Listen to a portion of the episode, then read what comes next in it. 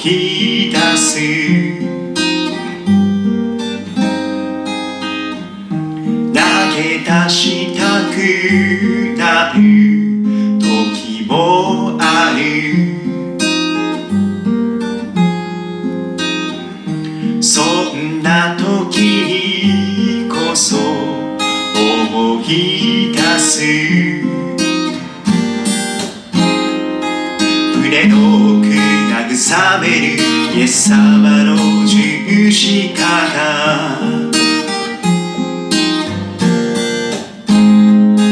イエス様は全てを知ってるのさ。一言も語らずに。でもしっかり語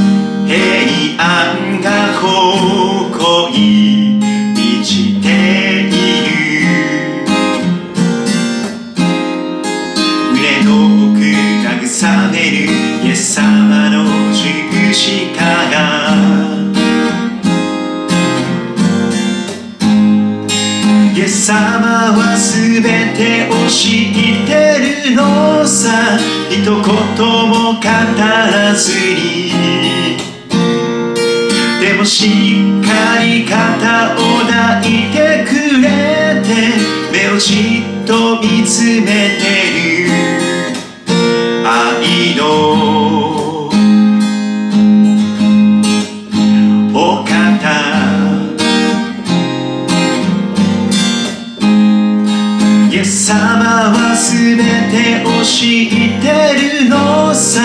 一言も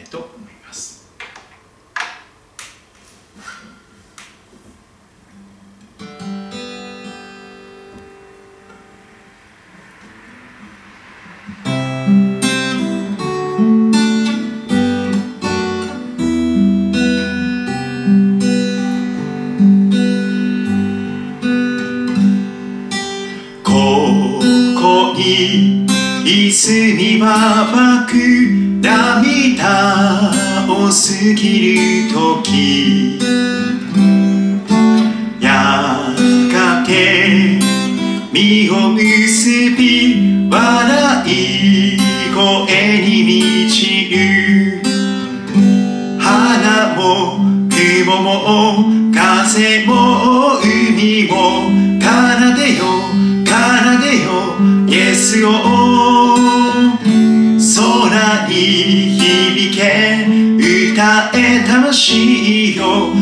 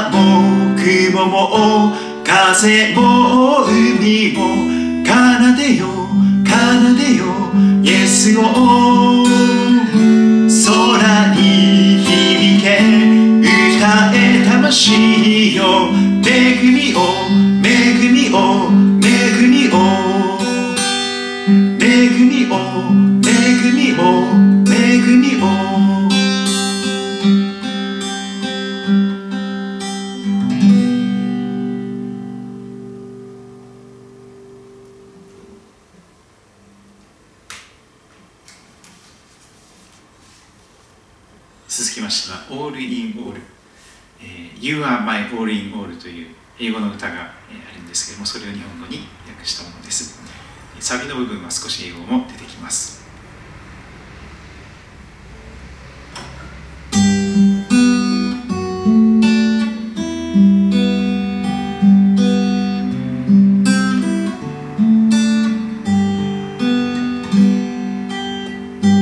弱い時の力探し求める宝 You are my only no あなたにすべて捧げあなたを求め続け You are my only no Jesus ラモかあなたの皆を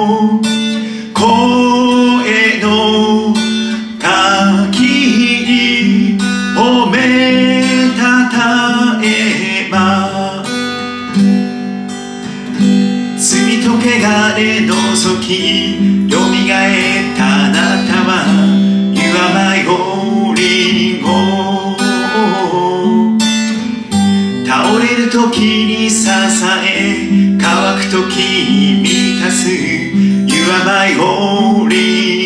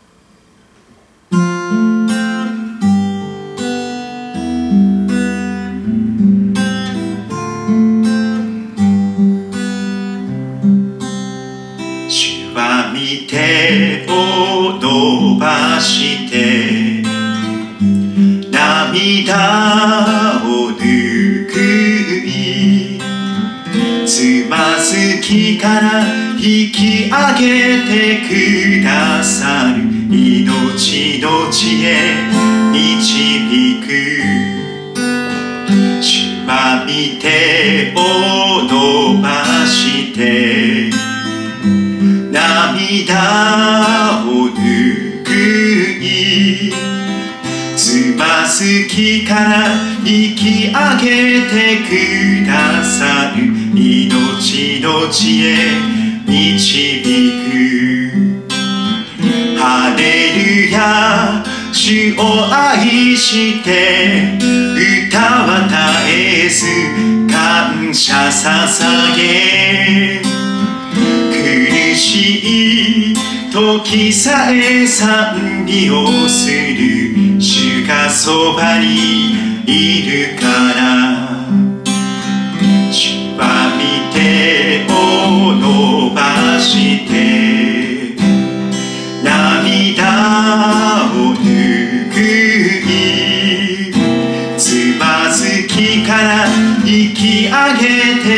くださる命の地へ導く主は見てを伸ばして。涙を拭いつまずきから引き上げてくださる命の地へレルヤ主を愛して歌は絶えず感謝捧げ。苦しい時さえ賛美をする主がそばにいるから。ハレルヤ主を愛して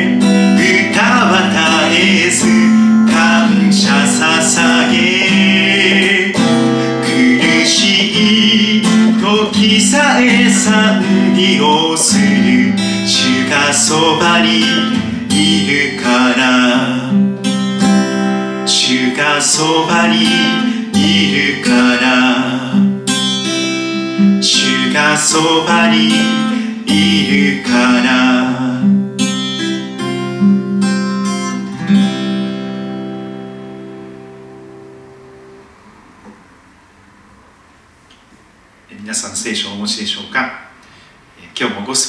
ペルと呼ばれている聖書のメッセージに続けて耳を傾けていきたいと思っております。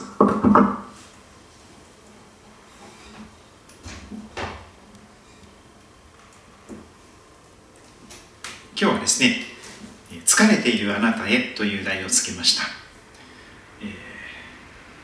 今日私少しですね疲れていた時があったんですけれどもそのような中でこの疲れているあなたへというメッセージを準備させていただきました。新約聖書のマタイ福音書。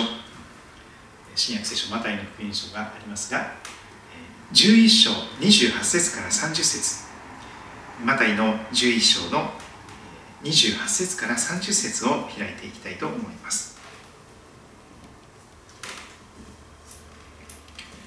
新海訳2017という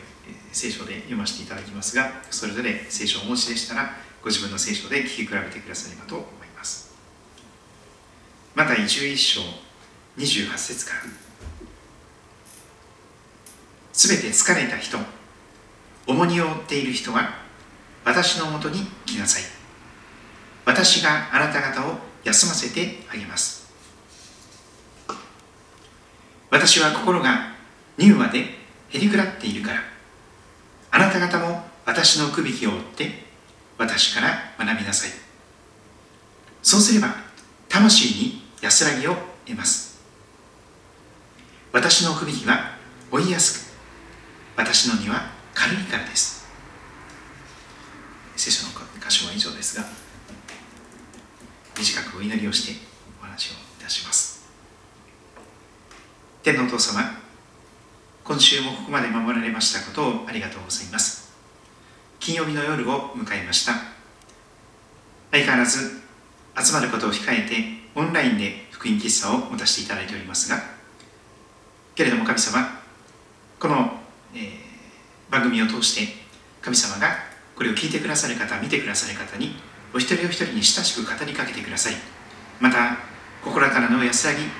疲れからの癒し回復へと導いてくださることを信じて感謝いたします。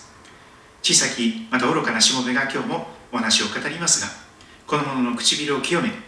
また主の見舞いにまず自分自身がへりくらりそして神様あなたの首輝を負わしていただき一緒にイエス様と一緒にこのメッセージを語ることができますように導いてください。愛する主イエス・キリストのお名前を通して祈ります。アーメン。疲れているあなたへまさに今必要な聖書のメッセージの言葉かなと思います。今ですねあのコロナ疲れという言葉がまさにそうだと思います。一体いつまでこの大変な状況が続くのか。毎日のように感染者がこれだけ増えましたとかですね。死んだ亡くなった方がこのような方々がいらっしゃいますという中でさまざまな形でコロナ差別コロナ差別。そのようなことも、えー、心が先立っている。また疲れ果てている。また本当に、えー、いろんなことでですね、えー、普段では気を使わなくてもいいことまで気を使わなきゃいけない中でもう心が体がヘトヘトに疲れ果てている。私たちではないかと思います。そんな時に疲れた時に読むべき聖書の箇所がこの箇所なんですけども新約聖書マタイの福音書11章の特に28節をまず見ていただきたいと思います。すべて疲れた人重荷を負っている人はと招かれている言葉です。すべての疲れた人。もう疲れて嫌だ。もう嫌だ。何もかも投げ出してどこか遠くに行きたい。もう嫌だと言って全てを投げ出したくなる。そんな人。疲れ果てた人。そしてもう追いきれない重荷を抱えきれない重荷を負ってもう潰されそうなそして倒れてしまいそうなその重荷重責を負っているそんな人は私のもとに来なさいと言われています。下々のものはまだそんなに重荷がないかもしれません。でも上に立てられる人ほど重責が重荷が増し加わってくれます。それはそれだけ責任も問われるということであります。その人が決断したことその人が選択したことその人が指示を出したことが全ての人に影響を与える。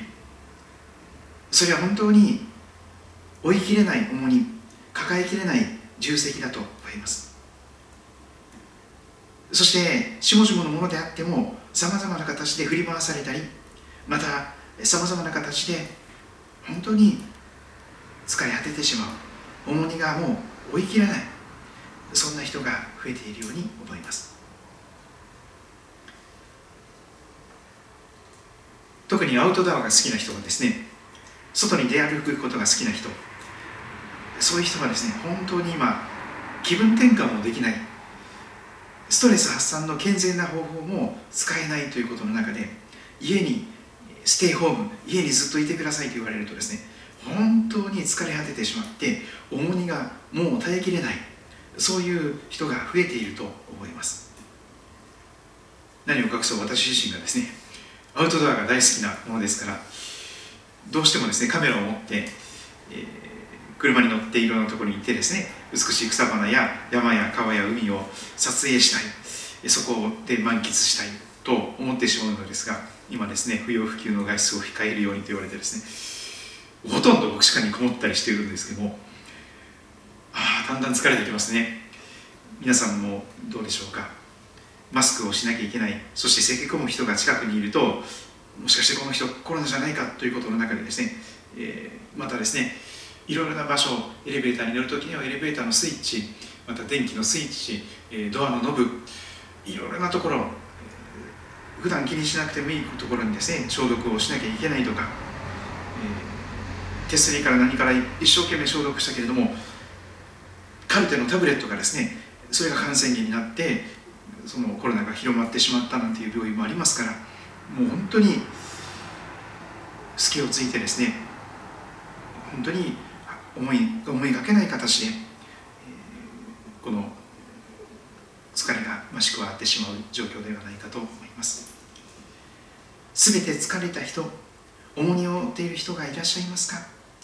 すべて疲れた人重荷を負っている人は私のもとに来なさいと主イエス・キリストは今日あなたをお招きされております。私と呼ばれている方はイエス・キリストであられます。クリスマスにお生まれなさって人間となられた生ける神様救い主であられる方あなたの救い主でありあなたのメーカーさんデザイナーさんでありそしてあなたを誰よりも心配なさっておられる神様。そのイエス・キリストが私は良き良い羊飼いです。良い羊飼いは羊のために命を捨てますとあなたのために命がけで心配し心配りそして何とかしてあなたを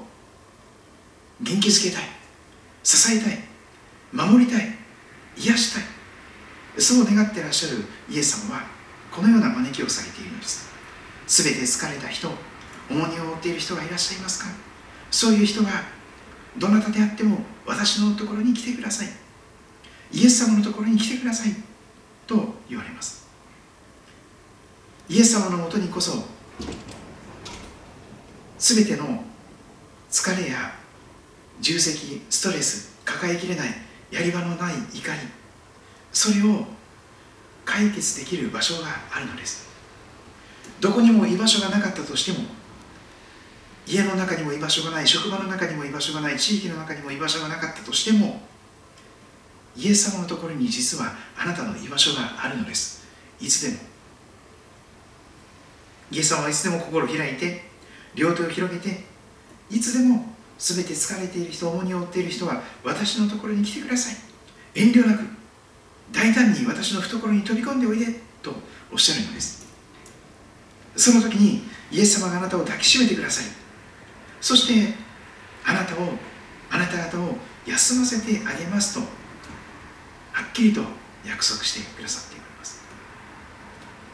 そうです。イエス様のところにこそ本当の休みがある。イエス様のところにこそ本当の休日がある。イエス様のところにこそ本当の疲れの回復疲労回復そして抱えきれないストレスのそのイライライラっている心ささくれ立っている心そして尖ったナイフのようにトゲトゲしてしまったような心が少しずつ少しずつクールダウンすることができてまた平常心を取り戻すことができる落ち着きを取り戻すことができる。私があなた方を休ませてあげます。そうです。イエス様のところに本当の安らぎの場所があなたの居場所があるのです。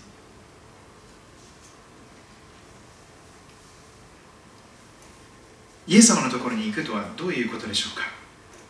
それは具体的にはお祈りをするということでしょう。イエス様に向かって祈るのです。イエス様私はもう疲れました。もう疲れ果てました。もう嫌です。もう抱え耐えきれません。もうやってられません。もうダメです。私はもうダメです。限界です。そんなふうにイエス様に心を打ち明けて心を開いてイエス様に自分のことを申し上げていく。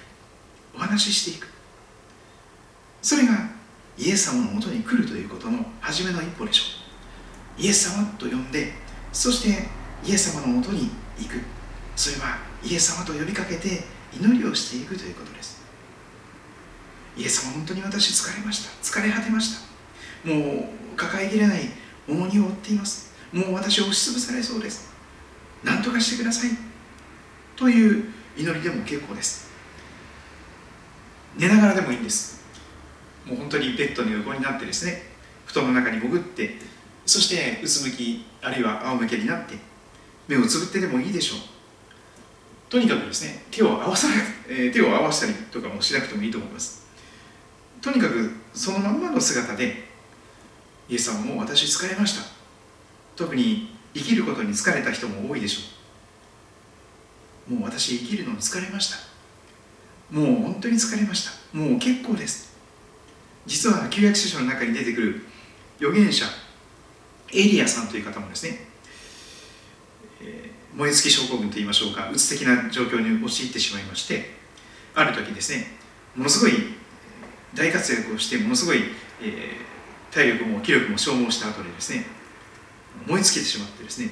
そしてすごく一挙に疲れが層の状態からうつの状態に一挙に落ちてですね本当に生きる力がなくなってもうヘトヘトになってそしてフラフラになりながらそして神様にこんなふうな言葉を申し上げたんです。神様もう結構です。私の命取ってください。もう十分ですから。もうこれ以上生きたくありませんから。もう疲れましたから。神様私の命をここで取ってください。早く死なせてください。そういう祈りをした預言者エリアという人物がいます。そのような祈りこそ神様のもとに行く祈り神様のもとに来なさいと言われてはい行きますよということで答えていくそんな祈りだと思います。その時に私があなた方を休ませてあげますという言葉を実際に体験することができるのです。今日夕方ですね実は私少しですねいろいろと、えー、疲れて、えー、ちょっと布団の中に潜ったりしておりました、えー、まあいろいろありますけれどもですね精神的な疲れというのが多いでしょうね。例えばですね今日はあの夕方というか午前中ですね。昼前にある、えー、年配の方を訪問する予定だったんです。予定通り訪問したんですけども前日にですね、えー、いろんな子たちねやっぱり人と長く会う時間があってしまってですねその方に年配の方にお会いするのにもしかして、コロナのことをですね私が無自覚無症状の中でコロナを移したら申し訳ないどうしようか、行くべきか行かないべきかと祈りながらですね悶々としておりましたがでもやっぱり神様に守りを祈って出かけました。そしてですね、まあ、しっかりマスクをして少し距離を置いてですね握手をすることもなく短くお祈りをして帰ってくることができましたけれどもそんな中でですね、まあ、牧師のお仕事の一つはこの訪問をして人と会ってですねいろんなお話をしたりお祈りをしたりということが大きなお仕事なんですけどもそれをすべきかどうかということも悩んでしまう。無自覚無症状で2週間近く、えー、症状が出ないこともあると言われますよね。そしてその2週間の間まるまる感染することがであの人にそのウイルスをまき散らして移すことの可能性が言われています。普通のインフルエンザとかだとですね2日目あたりに症状が出てもう高熱が出たりとかですね体がだるくなってしまってそこでもうもうインフルエンザか風邪だということでもう自分で自粛せざるを得なくなるでしょうし寝込んだりとかですね病院に行ってそして人にうつさないようにという配慮ができるでしょう。ところがコロナウイルスの場合はですね新型コロナウイルスの場合は感染してからその症状が出るまでに長くて2週間も14日もかかるというんですよね。その間毎日のように会う人会う人にウイルスをまき散らしてたくさんの人に感染させていくことができるというんですよ。で気づいた時発症した時にはもう時すでに遅しでたくさんの人にあの人にもあの時あったあの人にもあの時あったということでですね振り返ってそれを2週間分考えなきゃいけないというのはすっごい大変なことであります。そしてインフルエンザのにもはるかに感染力が強い。そして新型ですから誰も免疫を持っていらっしゃらない中でインフルエンザの致死率は0.1%ぐらいですがコロナの致死率は10%を超えているということが明らかになってきました。このまま本当にコロナをステイホーム、えー、お家にとどまるなるべく人と会わない8割以上その人と会う時間やその時を減らすということがなければですね爆発的な感染になってたくさんの人が亡くなってしまうそのような恐ろしい事態が。全世界の人口の20%から60%の人たちがコロナウイルスに感染してしまうというようなデータも予測されています。そんなことを考えるとですね本当に人に会うべきか会わないべきかこれをするべきかしないべきか完全にテレワークというかですね完全に人と会わないで仕事を続けることができる人もなかなかいらっしゃらないでしょう。月週に1回か2回は誰かと会ったり職場に行かなきゃいけない。そのために電車に乗らなきゃいけないとかいろんなことでこれをするべきかすらないしないべきか。病院の病院で勤めていらっしゃる方々もですね本当にたくさんの一日何百人と人と接している。そういう中でお医者さんや大切な患者さんに移したら大変だということでありますが本当に神経をすり切らせて疲れ果てていらっしゃる人が多いように思います。しかし全て疲れている人重荷を負っている人は私のもとに来なさい。私があなた方を休ませてあげますと今日イエス様は語っています。これですね。ここにもありますが全て重荷を負うて苦労している者は私のもとに来なさい。あなた方を休ませます休ませてあげよう。また11の28続くところも見ていきます。が29節。イエス様がおっしゃる続く言葉があります。私は心が柔和でへりくらっているから。あなた方も私のくびきを追って私から学びなさい。そうすれば魂に安らぎを得ます。私のくびきは追いやすく。この言葉はあるいは心地よくと記されています。イエス様のくびきは心地よく。気持ちがいい。心地がいい。そして私の荷は軽い。全然重荷ではない。むしろそれを負わせていただく時に本当に安らかな魂に安らぎが平安がまたリフレッシュ疲れの回復が癒しがあると言われています。イエス様という方は本当にへりくらった柔和な謙遜な方です。決して上から目線ではありません。私たちと同じ目線にいやそれ以上に低いところに下ってくださってそして私たちの足を洗ってくださるほどに柔和でへりくらって謙遜な方です。あの最後の晩餐の時ですね。十字架にかかる前のよう。食事の時にお弟子さんたちの汚い足を一人一人の足をイエス様は洗ってくださったということがあります。私たちの足を洗ってくださるすなわちそれは私たちよりも低い位置にしゃがみ込んで座り込んでそして下から目線になってくださるということです英語で人を理解するという言葉はアンダースタンドと言います。それはアンダースタンド。その人よりも低いところに低い位置に立つ。アンダーな場所低いところに立つ。スタンドする。それがアンダースタンド。つまり人を本当に理解するためにはその人よりも低いところに自分が身を低くしてそういうところで下から目線でその人を見なければその人を理解できないということでしょうね。イエス様はそういう方なんですよ。私たちを本当に分かってくださるために私たちを本当に理解してくださるためにあなたの痛みや苦しみや悩みを全部分かってくださるためにあなたよりも低いところにイエス様は座ってしゃがみ込んでくださってそしてあなたの足を洗いながらどうされましたか？大丈夫ですか？どんなふうなことがあったんですか？お話しください。ということでへりくらって下から目線で私たちの言葉私たちに本当に寄り添ってくださる。そんな方であります。私は心が柔和でへりくらっているから。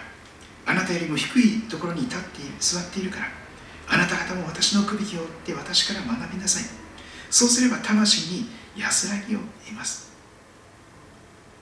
逆説な的なことですがイエス様から離れれば離れるほど自分の力だけで頑張れば頑張るほど余計に疲れが増してそしてその疲れが取れないということになっていくわけなんです。でも逆説的にイエス様の方に近づけば近づくほどそしてイエス様と一緒にその区引きイエス様が与えてくださる、え重荷を一緒に負っていく。それは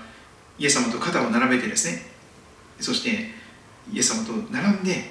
そしてイエス様と一緒に生きていく。そういう生き方を意味しています。イエス様とひっついてイエス様と一緒に歩みをしていく。それが私のもとに来なさいという言葉の意味ですよね。イエス様がブドウの木で私たちが枝だとして枝がブドウの木につながって生きる。それすなわち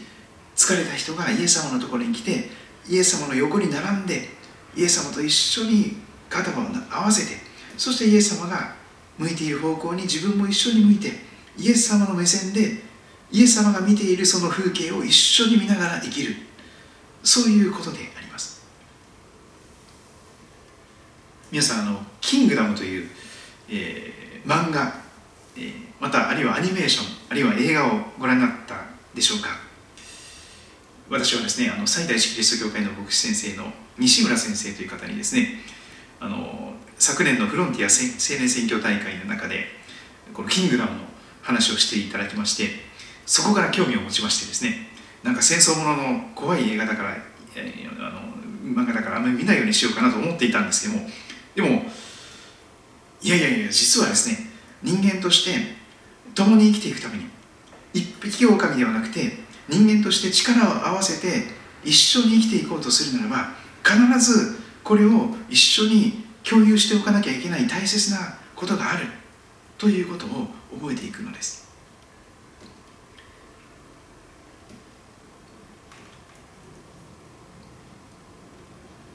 束ねることの難しさ。率いることの難しさ。いろんな人を率いていく。リーダーシップをとって、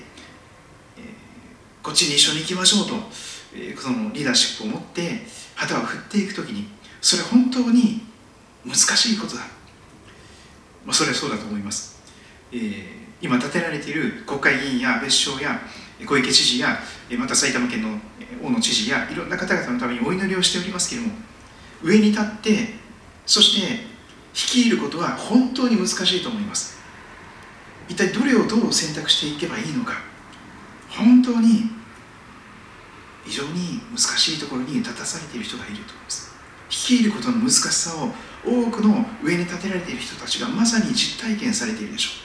う。牧師もそうです。何人かの人たちとの牧師としてその人たちの群れを守らなきゃいけない。養わなきゃいけない。育てなきゃいけない。そしてキリストなる聖人として立たせていかなきゃいけない。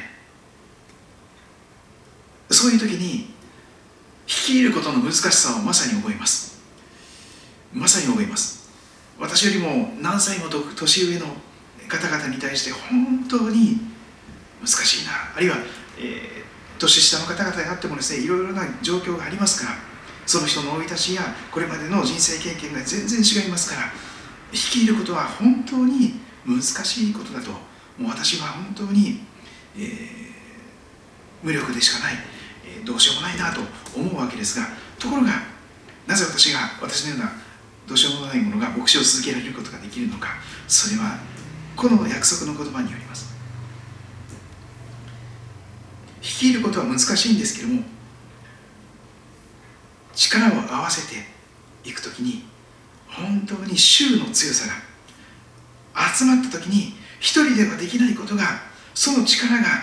発揮されていくということを体験できるのもまさに素晴らしいことではないでしょうか、えー、キングのキングダムの中にですね王毅将軍という人物が出てきます。その王毅将軍に憧れてですね私もそういう大将軍になりたいというそして天下の大将軍を目指したいという秦という人物が出てくるわけなんですけども王毅将軍がですねある時にその秦をですね自分の馬に乗せてそしてその将軍の目線でどういう風景が見えるのかというのを見せていく場面があります。王毅将軍が亡くなる直前に秦というですねその若い、えー、わらべわらべ秦と言われているその秦をですね自分の馬の上に前に乗せてそして将軍が見ている風景それを見させるんですよね。あこれが将軍が見ている風景なんだ。こんな風に人々が将軍の目から見たら映っているんだ。そういう風景をその景色を見させていくという場面がありますが実はこのマタイの11章の29節はまさに将軍の中の将軍王の中の王である主イエス・キリストから見た風景がどんな風な風景なのかということを一緒に見させてくださるそういう御言葉聖書の言葉ではないかと思います。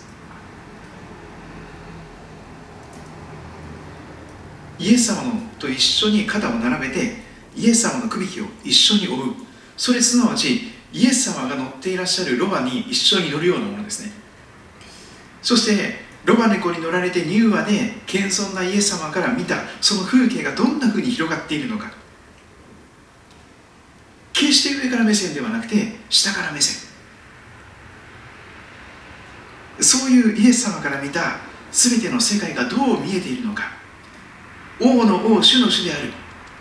天地万物の大将軍である主イエス・キリストから見たその風景を一緒に見させてくださるというのがこの場面ではないかと思います。私は心が乳和でへりくらっているからあなた方も私の首輝を追ってイエス様に肩を並べてイエス様が乗っていらっしゃるそのロバの上に一緒に乗って私から学びなさい。私が見ている風景を一緒に見なさいというのです。そうすると魂に安らぎが来ますよと言われています。そこに本当の疲れの回復が心からの平安があるというのです。そして30節私の首輝は追いやすく私の荷は軽い私の首輝は心地よい。なんかですね首輝を一緒に追わなきゃいけないってあの牛牛が2頭束ねられてですねそして牛が2頭こう一緒にこう首をつけられていくそれがこの首輝というものですけどもそんなふうにイエス様と私がですね首がこうつながっていくそこから離れられない状況になる。そしてイエス様が進む方向に自分も一緒に行くことになる。イエス様を見ている方向に自分も向いていく。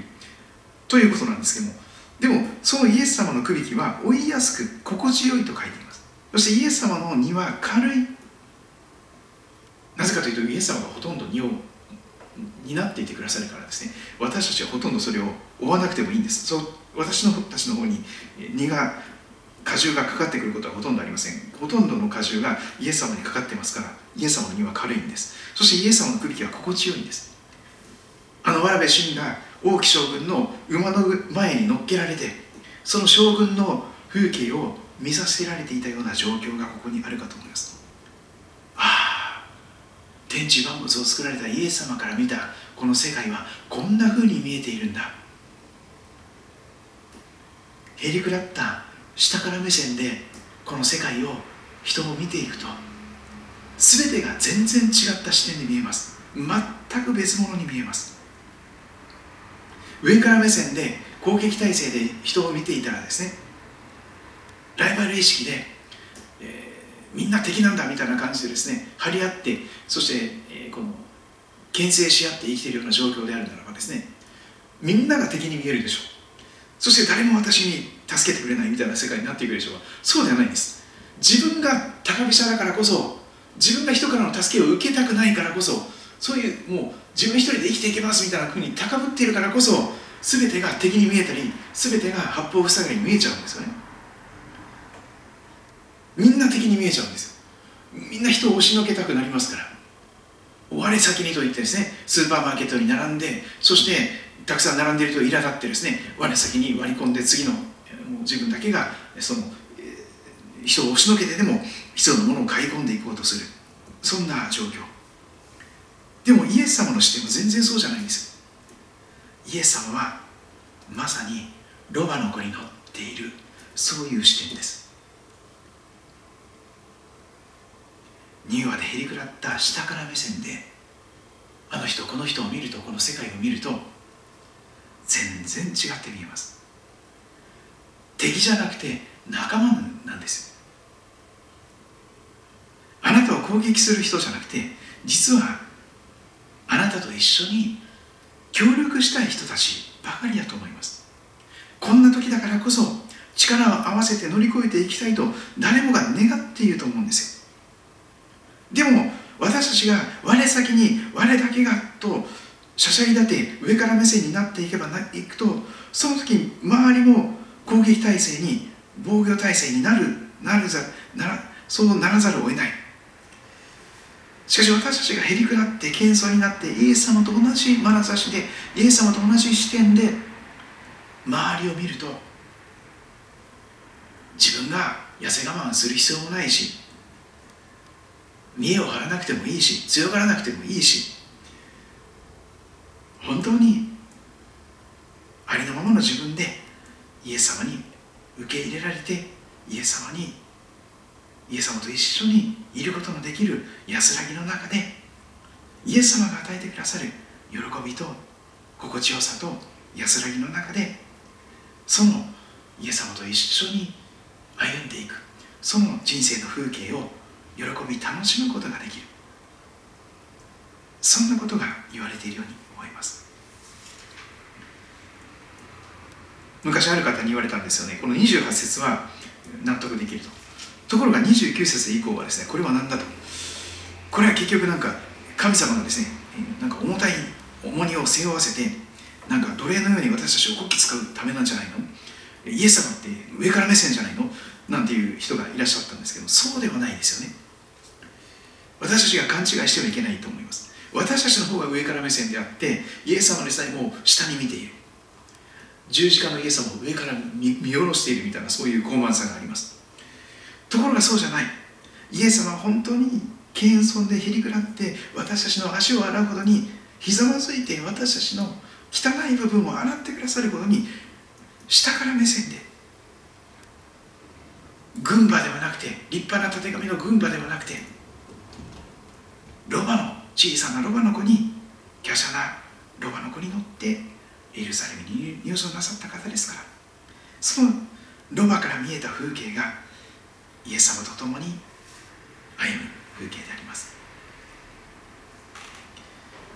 王の王主の主であるイエス様がへりくらってその地上を歩いていかれる。生きていかれている風景。それを一緒に体験しながらイエス様と一緒にそのような視点でそのような視点で世界を見ていくならば私たちは心の防御体制を解いてですねイエス様と一緒に安心して生きていくことができるかと思いますもう張り合わなくてもいい。敵対しなければライバルライバル意識を持ってですね。人を何か突きあらば蹴落とすなんていうそういう姑息なことをしなくてもいい。敵ではなくて仲間一緒に十字架のもとに力を合わせて協力していくべき一人一人が私たちの身の回りに置かれているんだ。そんなことをぜひ一緒に覚えていくことができたらその時に私たちは本当に人生を人生のただ中で休むことができる。休むというのはただですね何もしないで寝続けるとかですねそういうことで本当に休めるのかそれでは休めないと思います。ひたすら寝続けるとですねきあの心も体もまた弱ってあのもっと大変な状況になっていきます。でもそうじゃなくてですねイエス様のところに行く時イエス様と一緒にその肩を並べてイエス様と一緒にその目線でその風景を眺めながらイエス様と一緒に歩む時に全てが新しくなってくる。そのことをぜひ体験していただけたらと思います。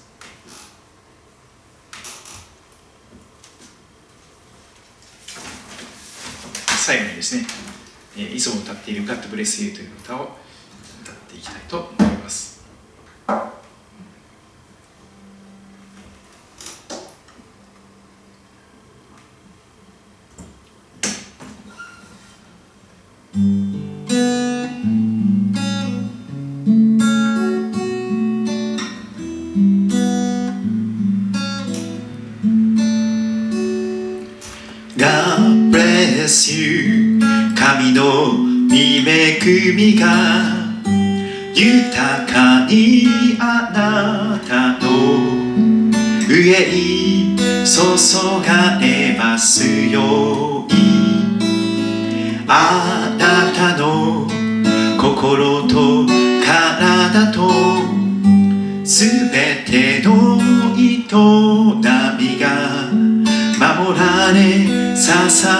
られ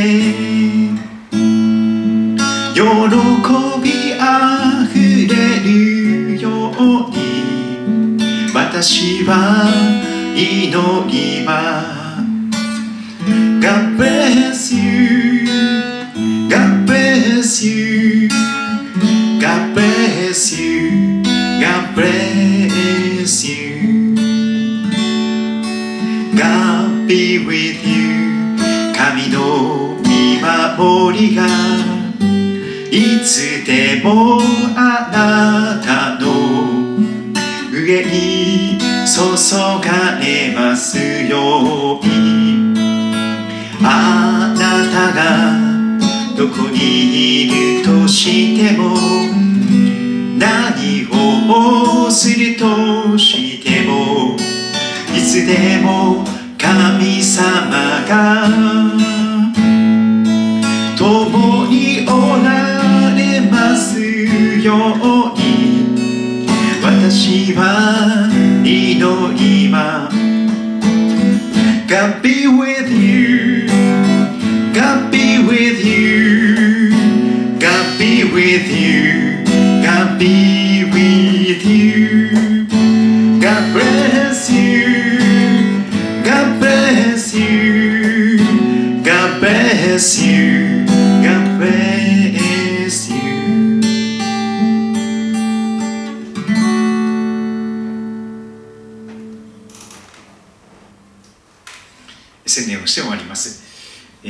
日曜日はオンライン礼拝、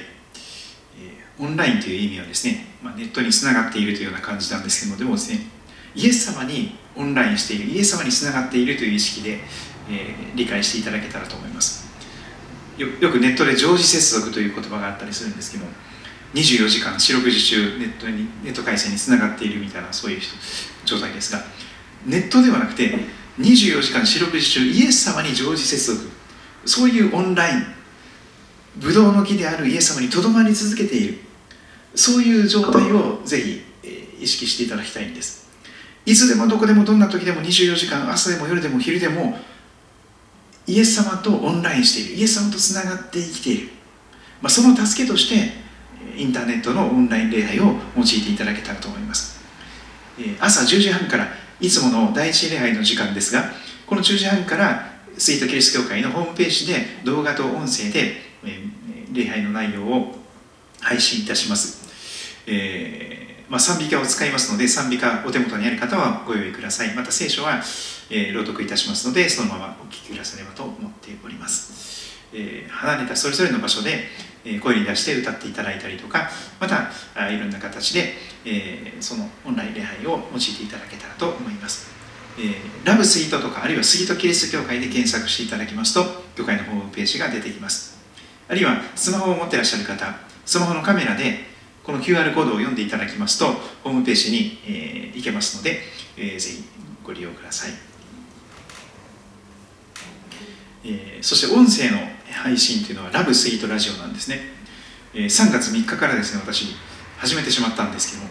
いわゆるポッドキャストというですねネットラジオなんですけども実はでもですねあの最近その FM のトランスミッターも手に入りましてですね。そして試験的に、まあ、この近辺ですね。多分スイートキリスト教会の2 3 0 0メートル近辺じゃないと届かないと思いますが、えー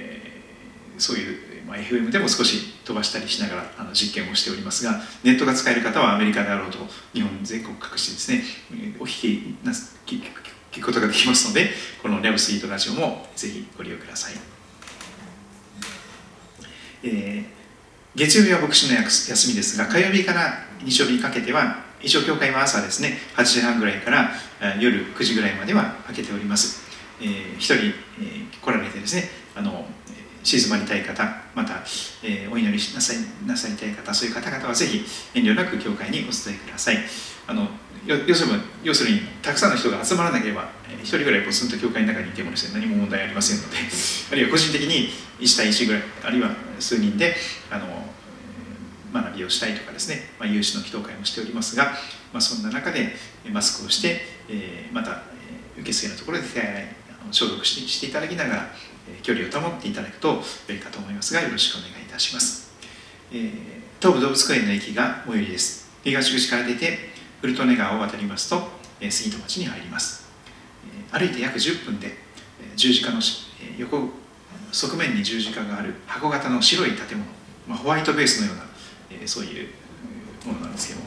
ぜひですね遊びに来てみてください。旧日光街道の通りに面しておりますので、え、昔ながらの風景も味わえます。散策できる散歩できる道もありますので、えー、十分に距離を置いてですねあの密集したりしておりませんので、えー、ぜひご利用ください。以上で、えー、今日も福音喫茶を終わっていきたいと思いますが、えー、皆様の上に神様の祝福が豊かにありますようにえ見てくださってお聴きくださってありがとうございました。またお会いしましょう。それでは皆さんごきげんよう。